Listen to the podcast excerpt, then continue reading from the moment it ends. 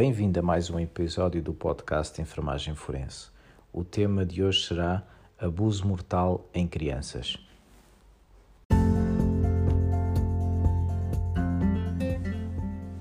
O abuso físico constitui uma das principais causas de morbilidade e mortalidade em crianças e jovens. A morte é a consequência mais trágica ocorrendo em todas as nações do mundo, podendo ser considerado um evento sentinela de uma comunidade e um indicador das políticas de segurança e saúde da sociedade. Em situações de abuso mortal, o exame do corpo da vítima poderá revelar um conjunto de sinais, nomeadamente a presença de equimoses, hematomas, escoriações, queimaduras, de hemorragia retiniana ou diversos tipos de lesões traumáticas cranianas, torácicas ou abdominais. Verifica-se muitas vezes, no decorrer da autópsia médico-legal, a existência de lesões traumáticas com diferentes tempos de evolução, em algumas das quais, frequentemente, já se encontram em fase de cicatrização ou mesmo consolidadas. Trata-se de lesões que, apesar de não contribuírem diretamente para a causa de morte, constituem elementos fundamentais para demonstrar a reiteração de atos violentos sobre a criança ou jovens. A existência deste tipo de lesões mais antigas irá reforçar a hipótese de se tratar de uma morte secundária a traumas antigos e, deliberadamente infligidos, uma vez que demonstra e fundamenta um padrão de abuso físico repetido, crónico, que culminou na morte.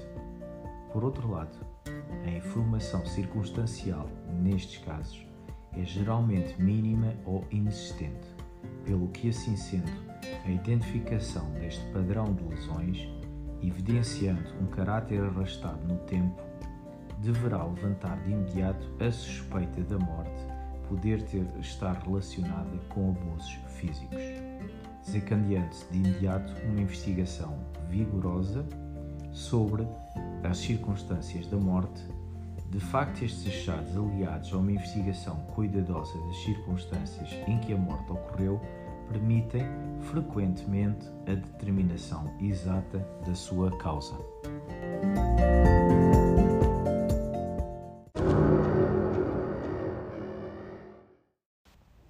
A realidade atual.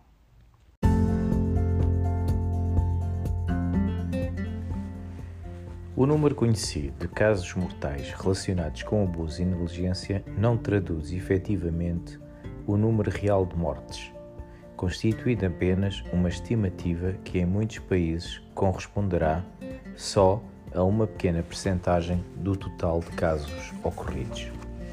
Para o, para o desconhecimento do número real de casos contribuem diversos fatores, desde logo a utilização de diferentes critérios para a sua notificação a não notificação de algumas situações menos evidentes e a falta de procedimentos uniformizados para a realização das autópsias médico-legais e investigação criminal em todos os casos que envolvem a morte de crianças. Os dados epidemiológicos mais rigorosos sobre a ocorrência deste tipo de mortes têm sido obtidos em países onde equipas multidisciplinares analisam com maior detalhe as causas de morte em crianças, como sucede, por exemplo, nos Estados Unidos e na Austrália. No entanto, a verdadeira incidência de abusos e negligência mortais é desconhecida.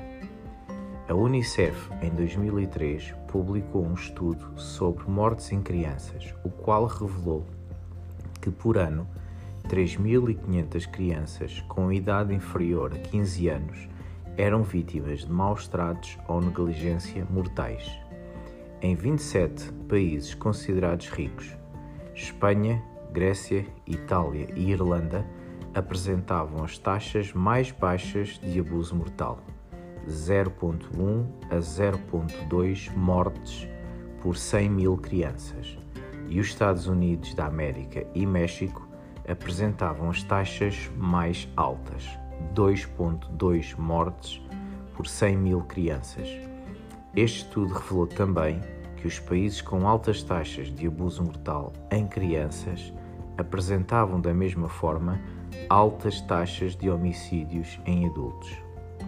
De acordo com outras estatísticas, verifica-se que nos Estados Unidos cerca de 2 mil crianças morrem por ano devido a abuso, tendo-se observado nos últimos anos uma tendência crescente deste tipo de casos. Mas a mais alta taxa em crianças com menos de 5 anos verifica-se em África, onde se estima que ocorram 17,9 mortes por 100 mil rapazes e 12,7 por 100 mil raparigas. Os principais fatores de risco identificados e descritos em casos de abuso mortal em crianças e jovens incluem uma combinação de características individuais, familiares e sociais, como já foi anteriormente referido. Alguns autores defendem que as crianças e jovens, apesar de não serem responsáveis pelo abuso que sofrem, podem apresentar certas características que as tornam mais suscetíveis a um desfecho fatal do que outras, entre as quais crianças de baixa idade, cerca de 71% entre os 1 e 12 anos, sendo as crianças com 4 anos as de maior risco. A estas correspondem 79% das mortes por abuso. História de abuso prévio: uma criança com antecedentes de abuso apresenta um risco de 50% acrescido de sofrer novos episódios e 10% de risco de morte se o abuso não for detectado numa fase inicial. Condições comórbidas: crianças com dificuldades de aprendizagem, doenças crónicas, atraso mental e outras condições. Quanto à configuração familiar, os resultados de um estudo revelaram que as crianças que viviam com um adulto não relacionado tinham 27 vezes mais probabilidade de morrerem por lesões infligidas, relativamente àquelas que viviam com os dois pais biológicos. A maioria das mortes ocorreu quando a habitação era partilhada com padrastos e namorados da mãe. Verifica-se ainda, no que se refere às características sociais, que as crianças do sexo masculino e de afinidades populacionais minoritárias são frequentemente vítimas de abusos fatais.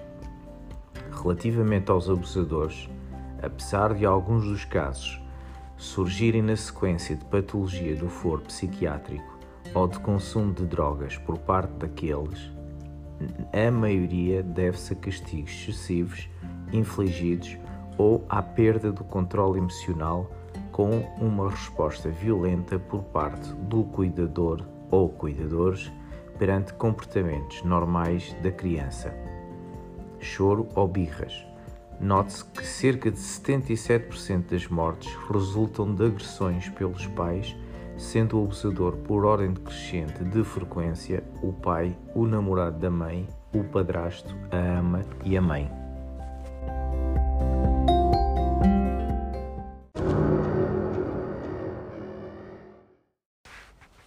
Principais lesões mortais e os seus mecanismos de produção.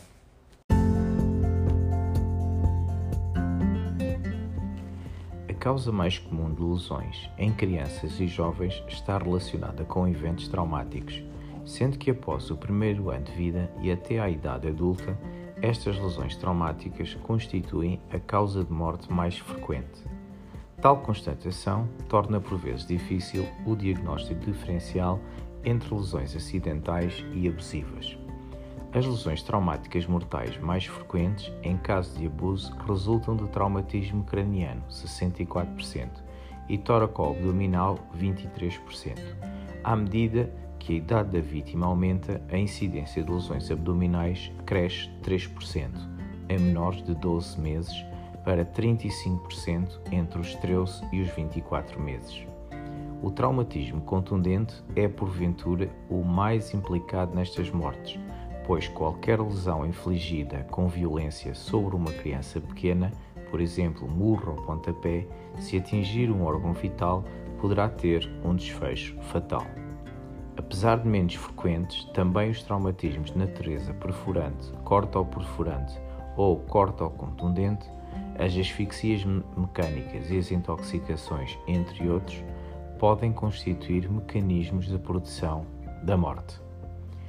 Contudo, dada a complexidade de muitos dos casos de abuso em crianças vítimas de abuso físico repetido e extenso, poderá ser difícil determinar uma única causa e um único mecanismo de morte.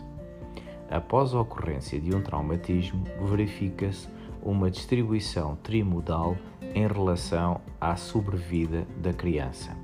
Quase metade das mortes pediátricas relacionadas com traumatismos acidentais ou abusivos ocorrem dentro de minutos após o trauma, estando relacionadas com lesões incompatíveis com a vida.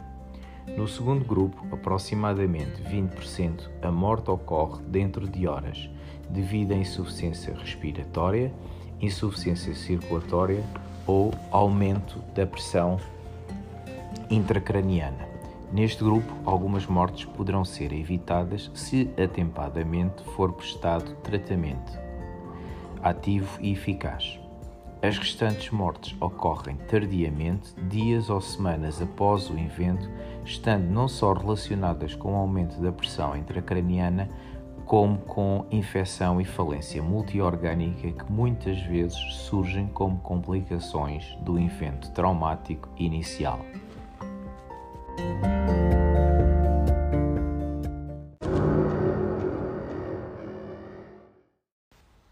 Traumatismo crânioencefálico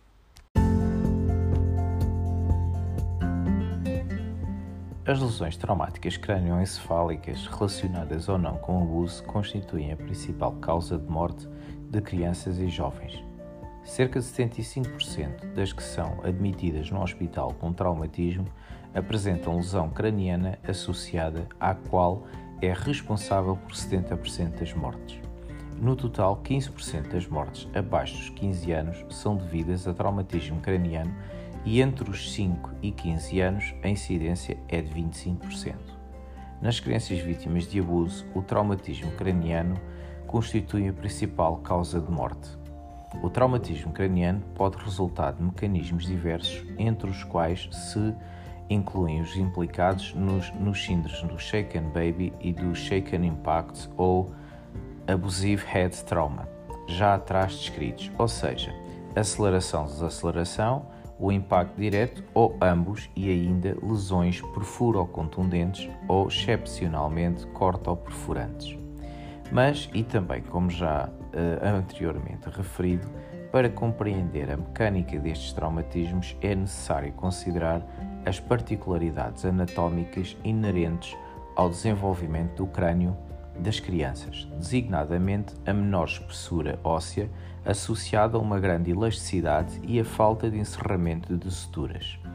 Estes fatores levam a que este crânio seja relativamente mais resistente às fraturas do que dos adultos. No entanto, e devido à sua elasticidade, um traumatismo de pequena intensidade pode ser suficiente para provocar lesões intracranianas graves e mortais, mesmo na ausência de fratura. As lesões por impacto direto representam a forma mais comum de traumatismo craniano associado a abuso físico. Surgem na maioria dos casos quando a cabeça da criança, estando parada, é atingida diretamente pelo impacto da mão do abusador ou pelo arremesso de um objeto.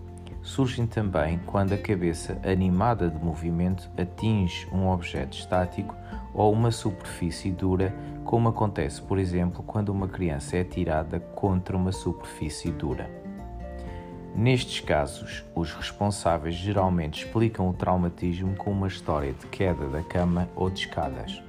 No entanto, diferentes estudos demonstraram que este tipo de quedas raramente produz lesões graves, excepto quando há queda concomitante do adulto sobre a criança e que, pelo contrário, os traumatismos intencionais podem causar lesões mortais. De qualquer forma, a altura da pertença queda será um fator que importa caracterizar em muitas situações de queda em ambiente doméstico. A velocidade inicial é nula. Muitas situações de queda estando apenas a velocidade de impacto diretamente relacionada com a altura da queda, bem como o tipo e composição da superfície de impacto. Um outro elemento importante a ter em conta é a existência de intervalo lúcido, isto é, de um período de tempo após a queda em que a criança aparentemente estava bem. Neste sentido, um estudo conclui que, a não ser que haja hematoma extradural, as crianças que morrem por traumatismo craniano geralmente não apresentam este intervalo, pelo que, no caso deste se verificar, se deve suspeitar de traumatismo não acidental. As lesões por aceleração e desaceleração resultam de situações em que a criança é abanada para a frente e para trás repetidamente, como já se referiu. A cabeça relativamente grande e pesada em relação ao resto do corpo é suportada fragilmente pela musculatura subdesenvolvida do pescoço, o que permite uma grande amplitude de movimentos de flexão e extensão, sempre acompanhados de alguma rotação.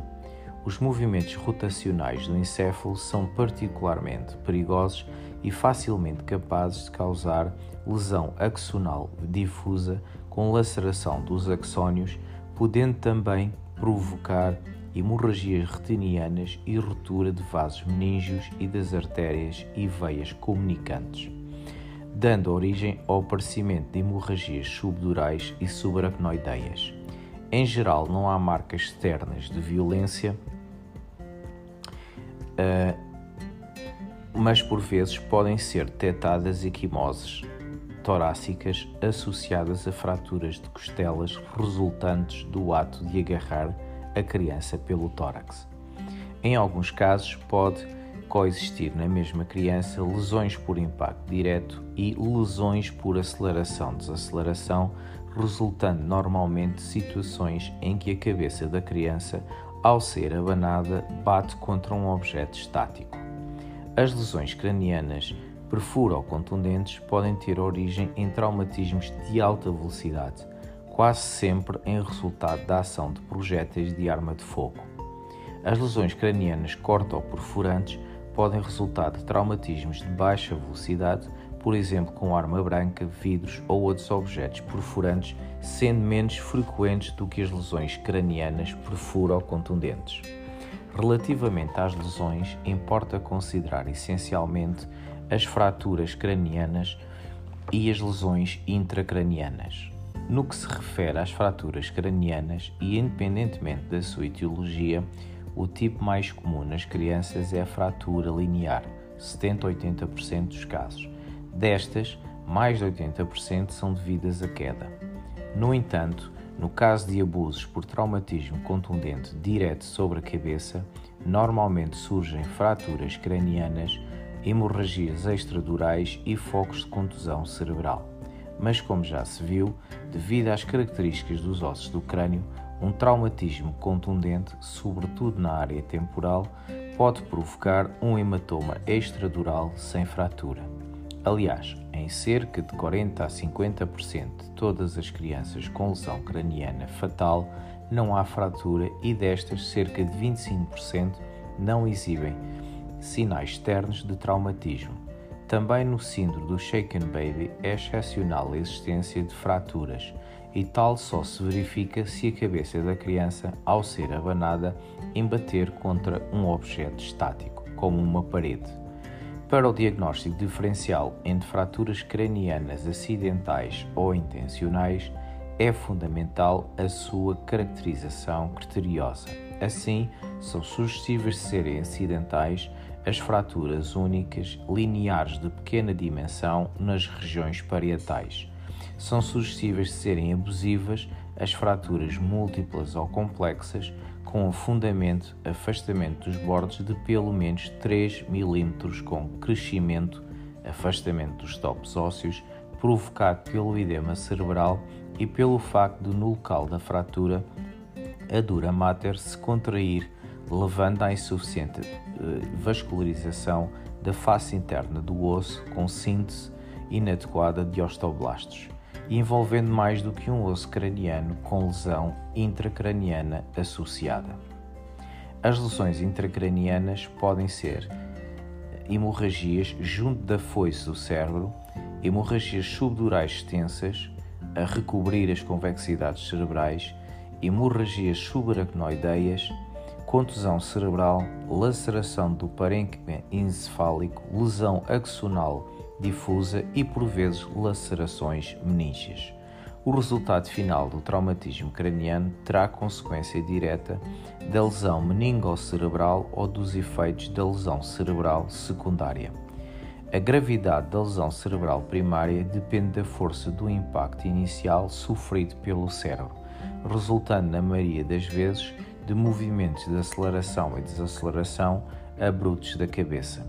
As lesões cranianas fatais são frequentemente associadas ao aparecimento de hematomas e hemorragias meninges. A lesão cerebral secundária é causada pelas complicações que muitas vezes surgem depois de se ter produzido uma lesão cerebral primária. O resultado final é normalmente a isquemia cerebral devido a alterações do gasto e aporte de oxigênio aos tecidos estando presente em cerca de 80% dos casos de traumatismo craniano fatal. Ao contrário da lesão cerebral primária, a secundária é, na maioria das vezes, evitável, tendo a sua prevenção um dos principais objetivos do tratamento.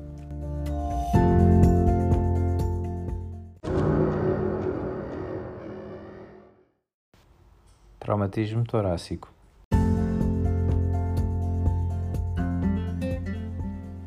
Dado que as lesões traumáticas torácicas são relativamente pouco frequentes em crianças, a sua observação ao nível do hábito externo, equimoses, escoriações, lacerações ou queimaduras, poderá fornecer informação valiosa relativamente ao mecanismo subjacente à produção de eventuais lesões internas e auxiliar no diagnóstico diferencial de abuso. Os traumatismos torácicos mortais, em caso de abuso, podem ser de natureza contundente, corta ou perfurante ou perfuro ou contundente. Os traumatismos contundentes originam frequentemente fraturas de costelas, sendo que estas muitas vezes o primeiro indicador de abuso físico. As lesões viscerais torácicas são muito menos comuns do que as abdominais e incluem, entre outras, contusões pulmonares, lacerações pulmonares, quilotórax e laceração ou ruptura cardíaca. No caso das fraturas de costelas, existem dois mecanismos que as podem explicar: a compressão antero-posterior da grade costal, a pressão produzida sobre o córtex ventral da região posterior da costela junto à articulação costovertebral resulta numa fratura no arco posterior, sendo que o stress sobre as regiões laterais das costelas pode provocar também fraturas laterais. E o traumatismo direto, com fratura no local de impacto, antes ambos implicam a aplicação de uma força substancial, podendo também haver fratura da junção costocondral.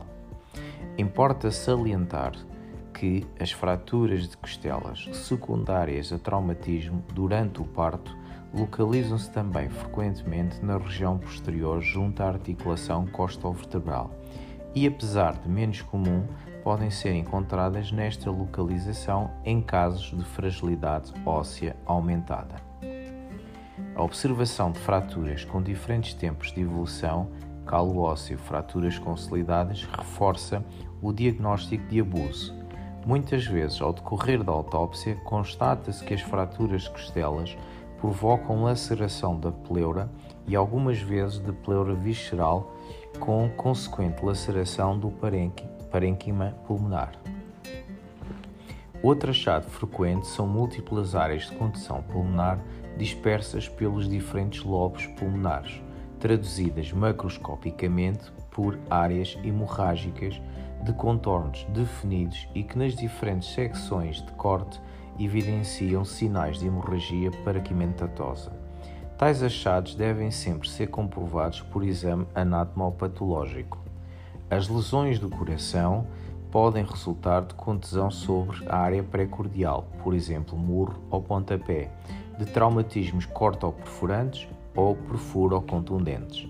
Em relação ao mecanismo contundente, para além das mortes resultantes da arritmia fatal, pode ser desencadeada após condição violenta do miocárdio, a literatura refere inúmeros casos mortais por laceração das paredes das diferentes câmaras cardíacas, sobretudo da aurícula direita e mais raramente do ventrículo esquerdo.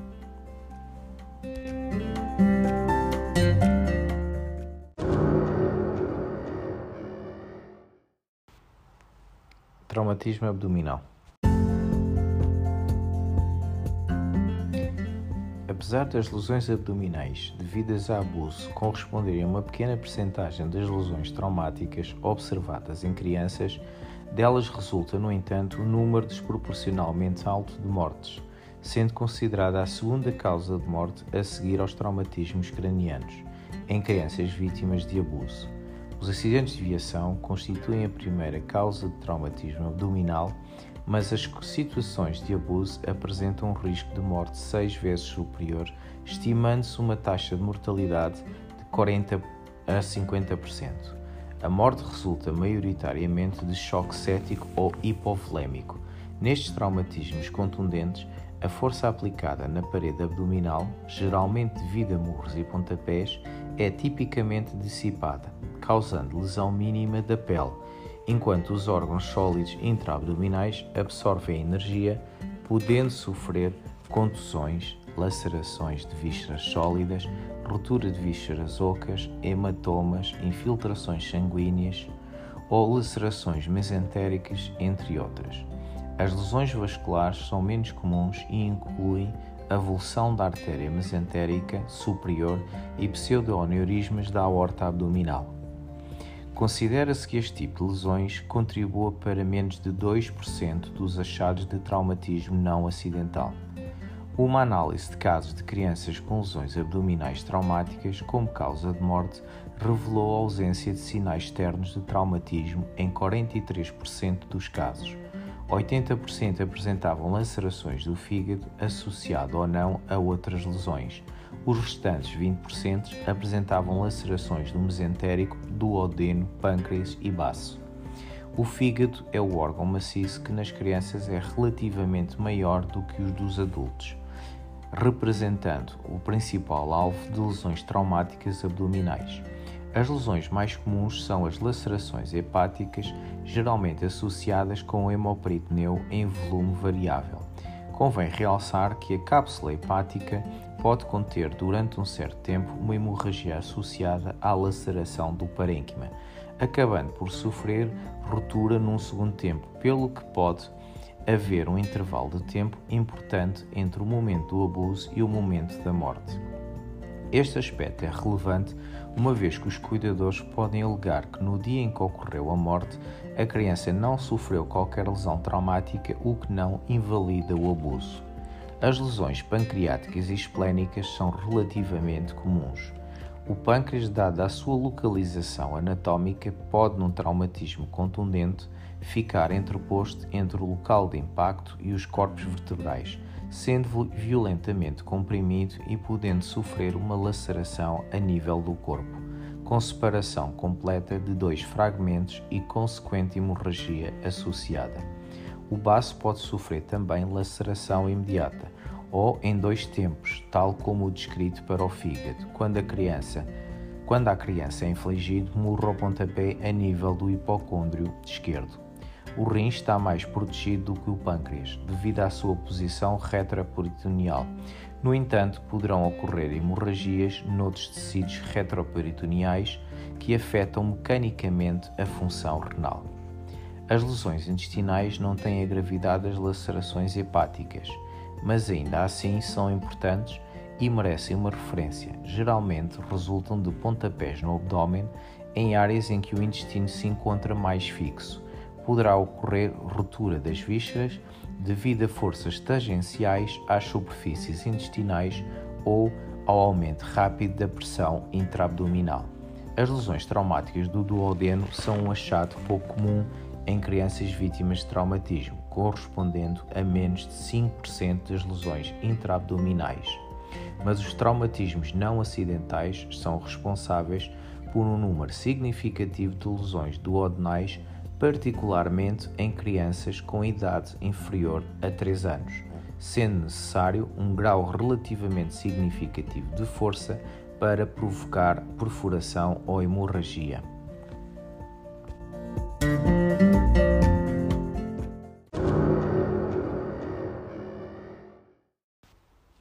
Asfixias mecânicas. Fatores como o pequeno tamanho da vítima e a sua vulnerabilidade tornam possível uma morte por asfixia, não sendo necessária grande violência por parte do agressor. As crianças poderão ser intencionalmente asfixiadas por diversas razões, desde a baixa tolerância ao seu choro por parte do cuidador, do cuidador até ao desejo efetivo de a matar. Um estudo retrospectivo revelou que, apesar da maioria dos casos de abuso mortal apresentarem lesões traumáticas óbvias, houve um número significativo de mortes por mecanismo asfíxico, as quais são difíceis de reconhecer em crianças, sendo necessário um alto índice de suspeita por parte do patologista forense quando confrontado com uma história de morte súbita em criança com evidência de lesões traumáticas antigas. A sufocação constitui provavelmente o tipo de asfixia mais comum num quadro abusivo, mas o verdadeiro número de casos é desconhecido. Esta é executada com alguma facilidade, geralmente tapando as fossas nasais da criança ao mesmo tempo que se fixa a mandíbula contra o maxilar superior, resultando na oclusão total da via aérea. Outros métodos escritos incluem o uso de almofadas ou toalhas pressionadas contra a face da criança ou o uso de sacos de plástico para a sufocar não sendo expectável encontrar achados significativos ou específicos durante a autópsia destes casos. De facto, a força necessária para executar estas ações é tão ligeira que praticamente não há lesões externas na criança. Além disso, os achados na autópsia são inespecíficos e geralmente sobreponíveis aos encontrados nos casos do síndrome da morte súbita no, no latente. A compressão externa do tórax é outro mecanismo possível. O obsedor pode, por exemplo, colocar a criança debaixo do seu corpo, submetendo-lhe ao tórax o seu peso. Nestas situações, são típicas as sufusões petequiais ao nível da cabeça e dos membros superiores, devido à diminuição do retorno venoso do território da veia cava superior. A evidência de equimoses e lesões nas costelas pode comprovar o mecanismo de compressão torácica. Outras formas de, ca de causar asfixia mortal são a esganadura.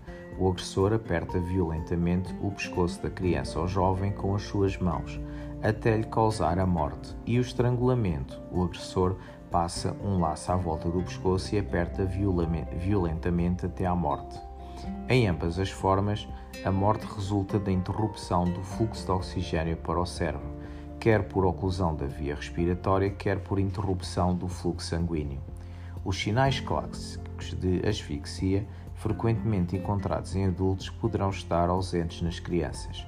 Em casos de ganadura, poderão ser observadas equimoses provocados pelos dedos ou escoriações lineares, estigmas unguiais provocadas pelas unhas ao comprimirem o pescoço, mas poderão não ser observadas lesões cervicais, o que dificulta o diagnóstico. Nestas situações, a ausência de achados poderá ser interpretada como um caso de síndrome de morte súbita no latente. No caso do estrangulamento, pode ser visível no pescoço o sulco resultante da aplicação do laço. As asfixias por enforcamento homicida em crianças são excepcionais.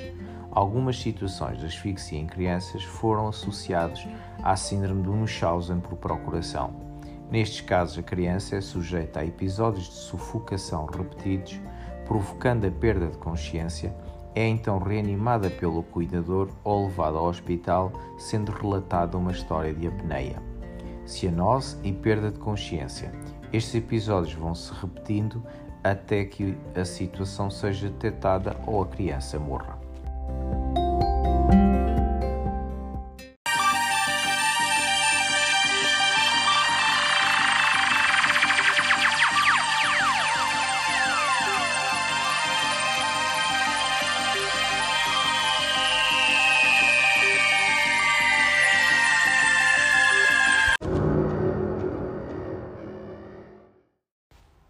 Queimaduras.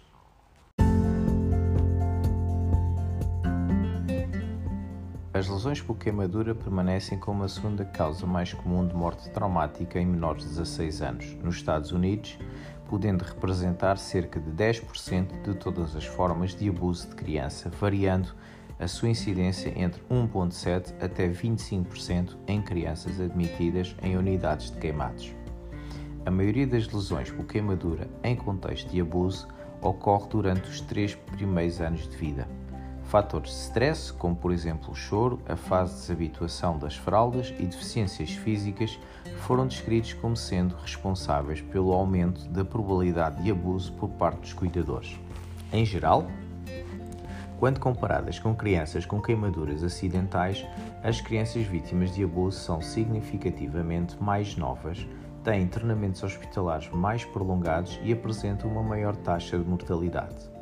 Algumas características das queimaduras são altamente sugestivas de abuso, como já anteriormente foi referido. A sua gravidade pode ser influenciada por uma série de fatores, tais como a espessura da pele, o tempo de contacto com o agente, a temperatura do agente e a irrigação sanguínea do local afetado. Os métodos mais comumente usados para provocar lesões por queimadura incluem a imersão em água quente, lesões de contacto com objetos aquecidos e queimaduras por cigarros. No entanto, qualquer objeto quente pode ser usado para provocar queimaduras, incluindo, por exemplo, secadores de cabelo e ferros de engomar. Exemplos clássicos incluem queimaduras de imersão nas mãos ou pés em forma de luva ou meia, particularmente quando simétricas, queimaduras profundas das nádegas e região perineal, por exemplo, com a forma de donut, também deverão levantar suspeitas de abuso. As queimaduras de segundo grau são a forma mais frequente de queimaduras intencionais, resultando em 80% dos casos de aplicação de água da torneira demasiado quente. As lesões de imersão apresentam uma profundidade uniforme, com uma linha de demarcação nítida entre a pele normal e a pele queimada também é comum observarem-se áreas poupadas nas palmas das mãos ou plantas dos pés e nas pregas cutâneas quando a criança é pressionada contra a banheira. Pelo contrário, as crianças que entornam líquidos quentes acidentalmente normalmente sofrem queimaduras na região anterior do corpo e a servidade da queimadura diminui à medida que o líquido desce e arrefece. As marcas de splash, características de situações acidentais, também estão tipicamente ausentes numa imersão forçada. As lesões de contacto podem apresentar uma profundidade uniforme e margens bem definidas. Normalmente, o padrão das lesões pode sugerir a forma do objeto utilizado, também denominadas como lesões figuradas. As queimaduras por cigarros são classicamente descritas como ulcerações arredondadas com cerca de um centímetro de diâmetro, com crosta arroxeada e bordes bem definidos, envolvendo múltiplas camadas da pele. Estas tendem a ser queimaduras de terceiro grau, indolores, com evolução lenta, resultando em formação de cicatrizes ou infecção secundária. O diagnóstico diferencial entre queimaduras acidentais e intencionalmente infligidas coloca algumas dificuldades, o que levou à definição de alguns critérios para diagnóstico de situações não acidentais.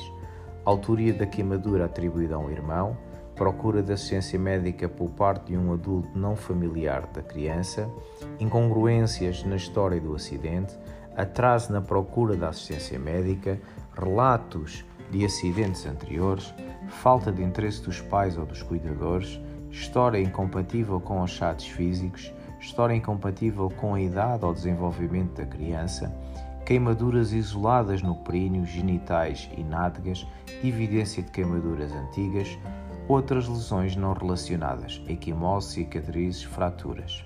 Geralmente a morte por queimaduras em situações de abuso é rara, exceto em casos em que a área corporal queimada é grande e a criança não é levada a um hospital para receber tratamento adequado. Nestes casos, podem surgir complicações importantes tais como infecções secundárias, choque cético, falência multiorgânica ou insuficiência renal que podem conduzir à morte. Algumas das mortes resultam ainda de incêndios provocados por disputas extrafamiliares ou devido a conflitos domésticos entre os pais. Normalmente as crianças não são o alvo primário do incêndio, mas acabam por falecer por esta via.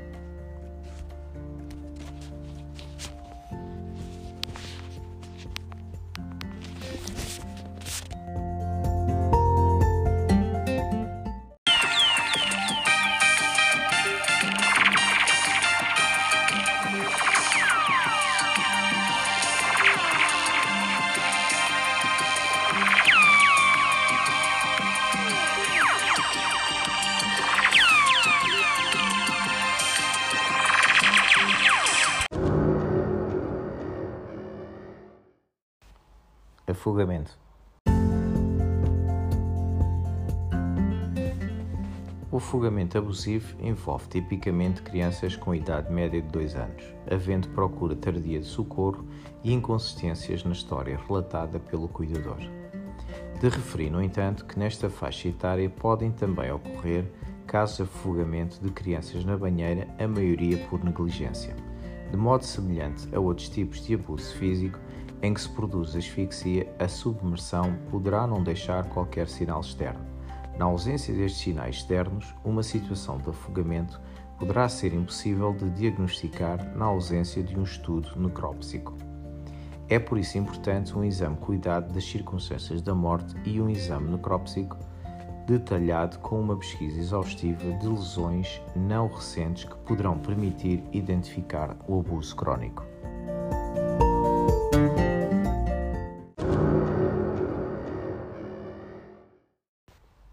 Outros traumatismos.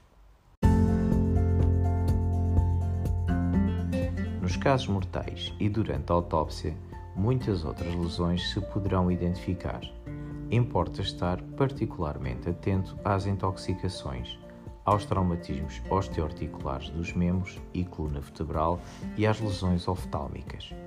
Ao contrário das lesões dos tecidos moles, nas fraturas dos membros e coluna vertebral cuja distribuição, número e datação são essenciais, a hemorragia dos tecidos que envolvem a fratura poderá não ser prontamente detectável durante a autópsia, particularmente nas regiões paravertebrais e vertebrais posteriores, se o traumatismo tiver sido provocado no período perimortem.